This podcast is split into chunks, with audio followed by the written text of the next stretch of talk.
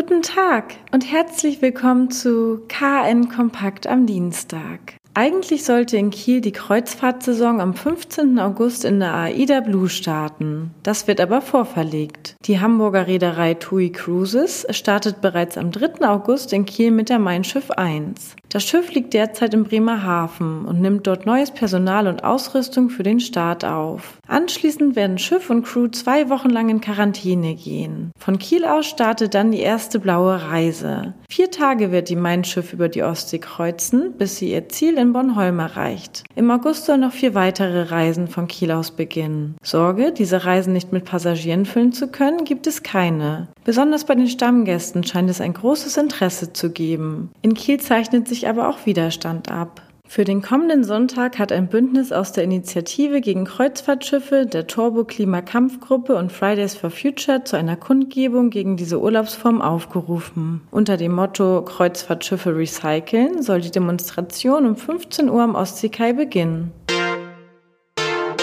Das Ergebnis ist eindeutig. Zur Frage, wie das neue Wasserbecken zwischen Holzenbrücke und Bootshafen heißen soll, stimmen in einer KN-Online-Umfrage über die Hälfte der Teilnehmer für den Namen Holstenfleet. Insgesamt gaben 3162 Leser ihr Votum ab. Der kleine Kielkanal landete auf Platz 2. Wie die neue Attraktion im Zentrum Kiel offiziell heißen wird, steht allerdings noch nicht fest. Voraussichtlich wird die Ratsversammlung in ihrer Sitzung am 20. August eine Bürgerbeteiligung auf den Weg bringen.